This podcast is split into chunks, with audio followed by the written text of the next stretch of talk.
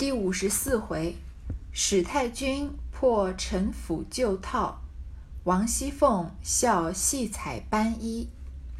这还是接着说过年的事情啊，元宵节的事情。却说贾珍、贾琏暗暗预备下大菠萝的钱，听见贾母说赏，他们也忙命小厮们快撒钱。只听满台钱响，贾母大悦。贾母这边赏钱啊，林之孝家的和一些这个媳妇儿们备了菠萝的钱来赏，但是这边的男兵呢，贾珍和贾琏也备下了是大菠萝的钱，更多的钱。所以贾母一说赏啊，他们也让小厮们把这个钱撒向戏台上面，就帮贾母壮一壮这个声势，所以满台都是钱响啊，贾母就当然很开心了。二人遂起身，小厮们忙将一把银新暖银壶捧在贾琏手内。随了贾珍趋至里面，贾珍先至李婶席上，躬身取下杯来，回身，贾琏忙斟了一盏，然后便至薛姨妈席上也斟了。二人忙起身笑说：“二位爷请坐着罢了，何必多礼？”于是除邢王二夫人，满席都离了席，俱垂手旁视。贾珍等至贾母榻前，因榻矮，二人便屈膝跪了。贾珍在先捧杯，贾琏在后捧壶。虽只二人奉酒，那贾环兄弟等却也是按班排序，一溜随着他二人进来。见他二人跪下，也都一溜跪下。宝玉也忙跪下了。史湘云悄推他笑道。你这会又帮着跪下做什么？有这样，你也去斟一巡酒，岂不好？宝玉悄笑道：“再等一会子再斟去。”说着，等他二人斟完起来，方起来，又与邢夫人、王夫人斟过来。贾珍笑道：“妹妹们怎么样呢？”贾母等都说：“你们去吧，他们倒便一些。”说了。贾珍等方退出。这段曹雪芹给我们科普的是什么呢？就是，呃，清朝的时候这个酒桌上面的礼仪，当然不是朋友之间，不是像假设在家里面有这种歌姬在跳舞这种推杯换盏的礼仪，而是这个节庆期间长辈和晚辈，这个晚辈怎么给长辈敬酒这样的礼仪。贾珍和贾琏起身呢，他们两两个斜玉旁的吧，是贾母的孙子辈的。小厮啊，就拿了个新的暖银壶捧在手里面，这是用来要斟酒用的。然后跟着贾琏啊，趋至里面走进去。贾珍先来到李婶的席上，因为先从宾客开始，李婶和薛姨妈两个人是重要的宾客嘛。他躬身要弯着腰取下杯来，转身啊，贾琏忙斟了一盏。贾琏在贾珍这个杯子在在贾珍手里，贾琏是拿着壶嘛。所以贾琏在斟酒，然后呢，来到薛姨妈的席上也斟了一杯，所以是先敬两位客人的长辈，两个人就赶快笑着，还是起身笑着说，两个人都要客气，说二位爷坐着罢了，何必多礼。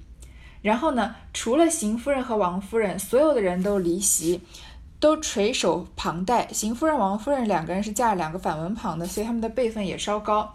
那贾珍、贾琏是斜玉旁的，比他们要晚一辈。贾珍他们啊，就来到了贾母榻前，因为太矮，两个人就屈膝跪在贾母面前了。贾珍呢，先捧杯，然后贾琏在后面捧着壶，还是像刚刚一样，贾琏倒酒，贾珍捧着这个杯子。虽只二人奉酒啊，但是贾环弟兄他们也是按班排序，按着辈分啊，一溜的随着他们两个人进来，看到他们两个人跪呢，也就一溜都跪。就是贾环他们，虽然贾环年纪小啊，但是他也是斜玉旁的嘛，所以辈分是一样的，所以要在一起，要跪也要一起跪。宝玉也赶紧跪了，史湘云就推着他说啊，你这会儿跪着什么跪啊？等一会儿你如果这样的话，你也去斟酒不就好了吗？就像贾珍、贾琏那样子，按照他们的礼仪斟一巡酒多好。宝玉悄悄说啊，等过一会儿再斟吧。他对于这种场面、这种形式上的事情，宝玉一向是不太热爱参与的，但是他还是非常守礼节的。然后呢，等他们两个人争完起来呢，又与王夫人、邢夫人、王夫人争过来，又要敬这个反文旁的长辈。贾珍说啊，妹妹们怎么样呢？就说她的这些姐妹们怎么办？就是像银叹息啊，因为他们三春是跟贾珍一个辈分的嘛。哎，惜春不是，就是迎春、探春是跟贾珍一个辈分的。然后像林黛玉啊、薛宝钗他们应该是跟宝玉同辈的，所以都是跟贾珍一个辈分的。贾母就说啊，你们去吧，你们走了啊，他们倒便宜一些，他们倒还方便一点，更洒得开一点。说着呢，贾珍方退出。其实说到敬酒这件事情，就是我从小就特别害怕过年的时候。嗯，被长辈逼着要敬酒，在这个酒桌上面，然后要说几句祝福的话。其实现在年纪稍微大一点，然后也稍微有一些通一些人情世故了，很多这个什么祝词啊，或者随便说几句插科打诨的话，可以很随意。但是我还很记得这个。年纪小的时候的我，十岁左右的时候的我，在这个酒桌上面被大人逼着起来，说你呃要什么祝长辈什么身体健康啊，新年快乐啊，年年有余啊这种话，不知道怎么搞的，就是非常的说不出口。然后好像就是对，可能是出于这种青少年的这种羞涩感嘛，就是很多嗯现在赶来做起来看看起来做起来很老油条的事情，那个时候做觉得好像要鼓起很大的勇气才能做。不知道各位小时候有没有过这种这个被长辈逼着敬酒的这种困扰？当下天未二鼓，戏演的是八义中关灯拔出，正在热闹之际，宝玉因下席往外走，贾母因说：“你往哪里去？外头爆竹厉害，仔细天上掉下火纸来烧了。”宝玉回说：“不往远去，只出去就来。”贾母命婆子们好生跟着，于是宝玉出来。只有麝月、秋纹并几个小丫头随着。贾母因说：“袭人怎么不见？她如今也有些拿大了，单只是小女孩子出来。”王夫人忙起身笑回道：“他妈前日没了，因有热笑，不便前头来。”贾母听了，点头，又笑道：“跟主子却讲不起这笑与不笑。”若是他还跟我，难道这会子也不在这里不成？皆因我们太宽了，有人使，不查这些，竟成了例了。凤姐儿忙过来笑回道：“今儿晚上他便没笑，那园子里也须得他看着，灯烛花炮最是单显的。这里一唱戏，园子里的人谁不偷来瞧瞧？他还细心，各处照看照看。”况且这一散后，宝兄弟回去睡觉，各色都是齐全的。若他再来了，众人又不精心，散了回去，铺盖也是冷的，茶水也不齐备，各色都不便宜。所以我叫他不用来，只看屋子，散了又齐备，我们这里也不担心，又可以全他的礼，岂不三处有益？老祖宗要叫他，我叫他来就是了。这个时候呢，天还没有到二鼓，就是大概晚上九点到十一点的时候，还就还没到晚上九点，还算，呃，还算这个宴席的来说还算早。戏里演的是八义里面的关灯拔出。八义关灯啊，是明代的一个杂剧，是一个呃明代的著名的这个嗯作曲家吧，叫徐元，他根据这个杂剧叫《赵氏孤儿》改编的。《赵氏孤儿》好像。这这几年被拍成了电影，但是它其实一开始是这个一部杂剧。它这个杂剧的内容是什么呢？就是一个忠臣啊，叫做赵盾，他的一家一家人啊，被一个奸臣叫呃屠岸贾，屠夫的屠，靠岸的岸，贾是这个嗯上面一个西，下面一个贝，屠岸贾。或者是图案谷吧，被他给诬陷了，然后这个忠臣赵盾一家就被灭门了，只留下了一个孤儿，所以叫做赵氏孤儿嘛。这个孤儿就是姓赵的，呃，赵盾的后代。然后呢，这个孤儿获得了一个八个义士相助，这个一些义士的为首的叫做陈英啊。然后这八个义士帮助这个孤儿，嗯，要这个帮他报仇。但是图案甲呢也知道。赵氏遗留下了一个孤儿，所以他为了要斩草除根啊，把全国一个月以上周岁以下的所有婴儿全部都杀害了。而这个八义士为主的为首的这个陈英，为了保护这个赵氏孤儿，所以忍痛献出了自己的婴儿。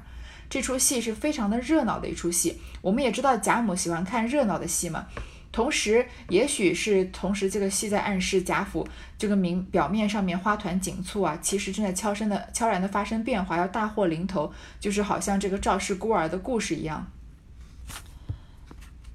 然后呢，正在热闹的时候啊，宝玉就出了席要往外走，贾母就问他：“你要去哪儿啊？外面的爆竹啊，开的这个这么厉害，所有地方都在放爆竹，你小心啊，天上掉下火纸来烧了，万一有这个火星子啊，或者爆竹呃没烧完的这个呃从天上给掉下来燃料，烧到你身上不好。”宝玉就说啊，没关系，我不去远地方，就出去出去就回来。贾母啊就好赶，只好命婆子好生的跟着他。但是他看到宝玉出来呢，他身边贴身的丫鬟只有麝月和秋纹，还有几个小丫头。贾母就说：“袭人怎么不在啊？他现在也有些拿大了，拿大，现在也有一些拿翘了。我们这边说，就是好像自视自己身份高，资历老，也开始不把我们放在眼里了哈。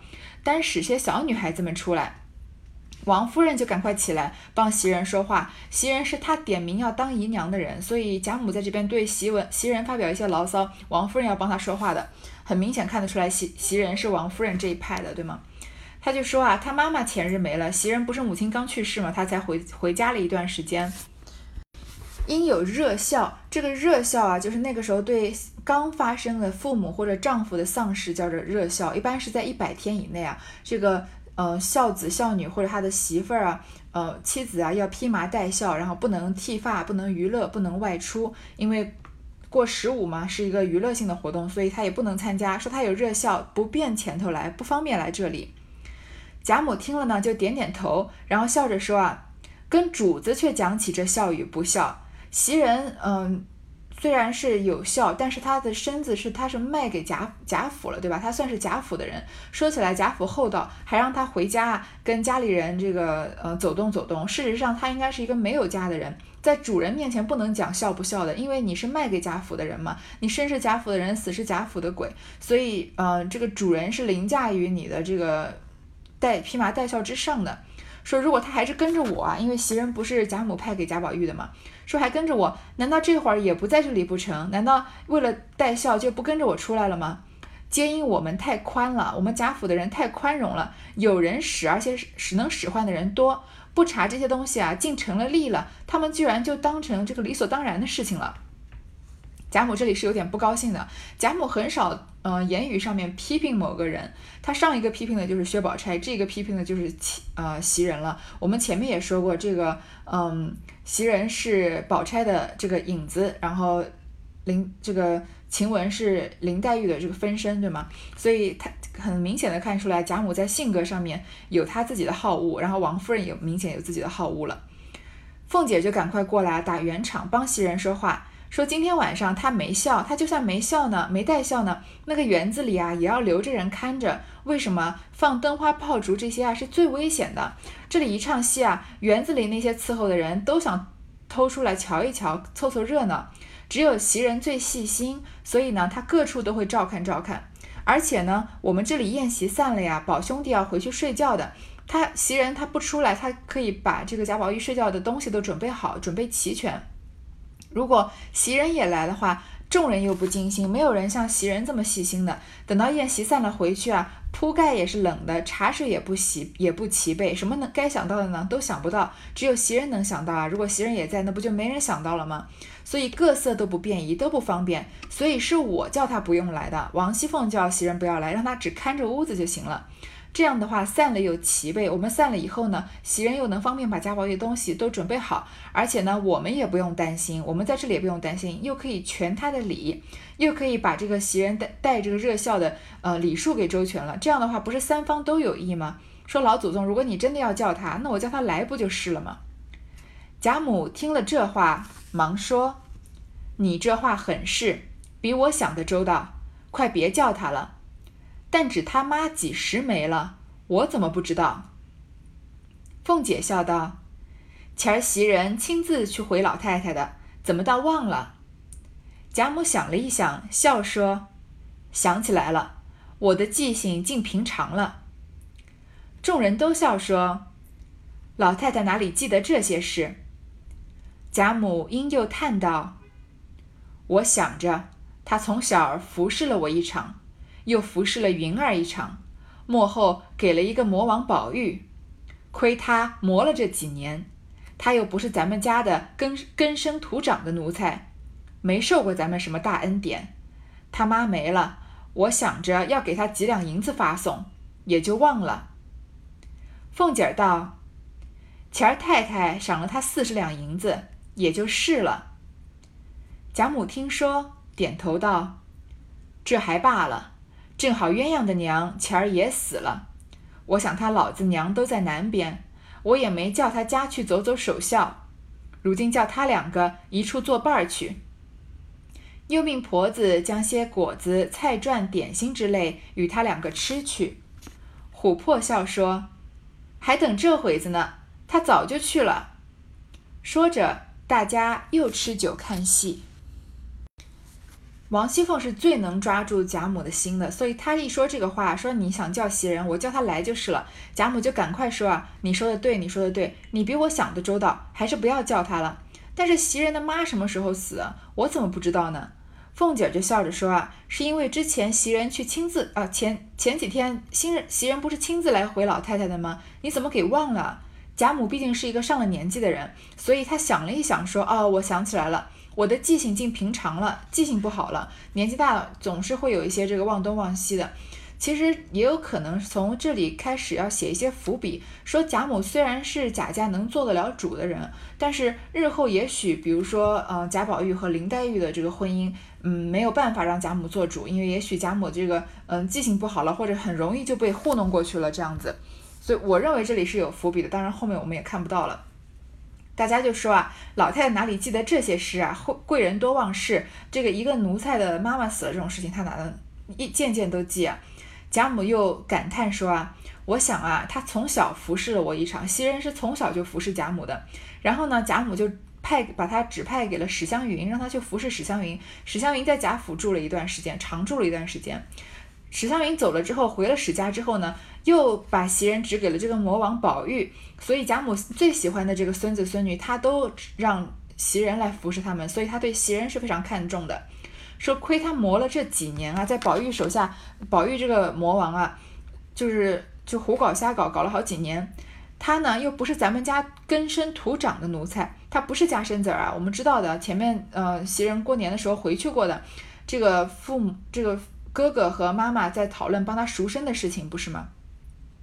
他说没受过咱们什么大恩典，那他妈没了呢？我本来也要想着给他几两银子，但是也就忘了，所以贾母没有因为袭人的母亲去世而给袭人什么多余的银子。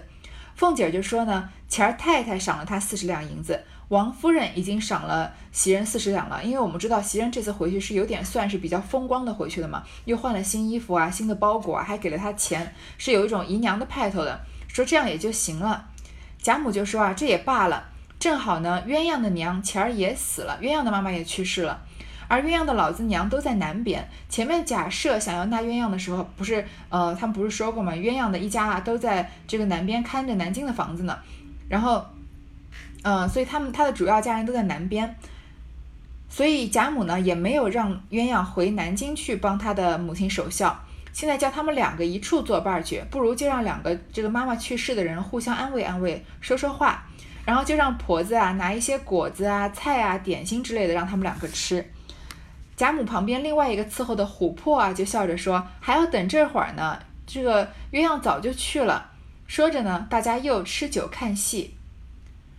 且说宝玉一进来至园中，众婆子见他回房，便不跟去，只坐在园门里茶房里烤火，和管茶的女人偷空饮酒斗牌。宝玉至院中，虽是灯光灿烂，却无人声。麝月道：“他们都睡了不成？咱们悄悄的进去，唬他们一跳。”于是大家蹑足潜踪的进了禁闭一看，只见袭人和一人、二人对面都歪，都歪在地炕上。那一头有两三个老妈妈打盹，宝玉只当他两个睡着了。才要进去，忽听鸳鸯叹了一声，说道：“天下事难定论，你单身在这里，父母在外头，每年他们东去西来，没个定准。想来你是不能送终的了，偏生今年就死在这里，你倒出去送了钟。”袭人道：“正是，我也想不到能够看父母回首。太太又赏了四十两银子，这倒也算养我一场，我也不敢妄想了。”宝玉听了，忙转身敲向麝月等道：“谁知他也来了，我这一进去，他又赌气走了。不如咱们回去吧，让他们两个清清静静的说一回。”袭人正闷，幸而他来。说着，人悄悄的出来。宝玉他们来到园里啊，宝玉是不知道鸳鸯去找袭人的，所以众婆子看到他回房啊，就不跟着去。他们在园门里的茶房房里面烤火，因为也是过年嘛，大家都这规矩都宽松一点。然后和管茶的女人呢，偷空饮酒斗牌。贾宝玉来到自己的院子里面啊，虽然灯光灿烂，但是没有人声。麝月这个女孩比较调皮一些，你看前面她跟晴雯斗嘴也能看得出来一二，对吧？她说他们难道都睡了不成？不如我们悄悄的进去唬他们一跳吧，想去吓吓他们。这古代人真的是蛮无聊的，就是麝月出去的时候，晴雯也想着出去吓他一跳，现在麝月又想着来吓袭人一跳，好像没有什么娱乐，这个嗯，最大的娱乐就是吓人一跳这样。然后呢，大家就蹑足潜踪的进了禁闭一看。还记得贾宝玉的怡红院吗？是有一个很大的落地镜，然后这个是个机关的，然后把这个入口是在这个机关后面。看到袭人啊和一个人、两个人都对面都坐在歪在地炕上，另外一头呢有两三个老妈妈在打盹，所以贾宝玉从后面看到他们，以为他们两个人睡着了，刚要进去呢，听到鸳鸯叹了一声，所以袭人是和鸳鸯在聊天。鸳鸯说啊。天下的事情难定论，这个世界上事情没有没有一定定数的。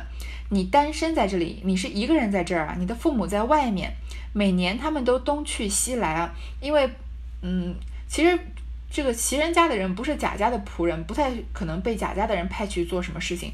但是，嗯，可能袭人家的袭人的父母和哥哥也是来来去去，也许是做什么生意之类的，说没个定准。本来以为啊，你也不能帮他们送终了。谁知道今年你的妈妈就死在这里，你倒出去送了终，好像就是鸳鸯还挺羡慕袭人的，因为虽然两个人都是妈妈去世了嘛，但是鸳鸯没办法亲自给母亲送终啊。那个时候在那个年代是很大的不孝，在现在也是也也是不不孝吧。然后。袭人却有这个机会能亲自送他妈妈最后一程，所以鸳鸯其实在这件事情上面还是挺羡慕袭人的。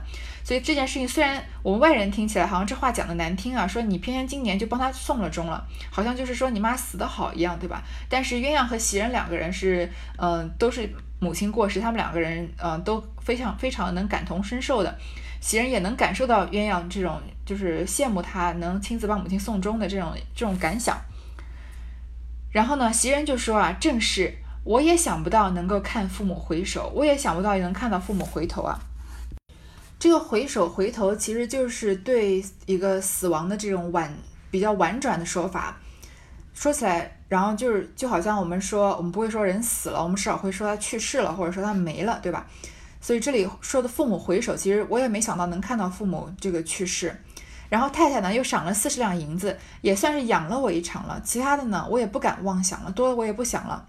宝玉听了，就悄悄地转身跟麝月说：“啊，谁知道他也来了？他这里说的他，肯定是指鸳鸯，因为前面因为鸳鸯被诬陷自己喜欢宝玉的事情，所以后面宝玉再来找他呢，他鸳鸯就不太理他。宝玉去讨好他，鸳鸯就直接走了。所以贾宝玉很知道鸳鸯对他的态度，说这样我一进去的话，那鸳鸯又要为了躲我，又要赌气走了。”不如我们回去吧，让他们两个清清静静的说一回。因为袭人心里正闷着，幸好鸳鸯来了。首先贾宝玉来是要来关心袭人的，他中途离席，这会儿看到鸳鸯在呢，他又因为怕鸳鸯看到他不高兴，然后又想让鸳鸯陪着袭人，所以自己转身走了。你想什么样的主人能做到这个地步？也就贾宝玉了。然后说着呢，就只好就仍然悄悄悄悄的出来了。好，这一小段先读到这儿。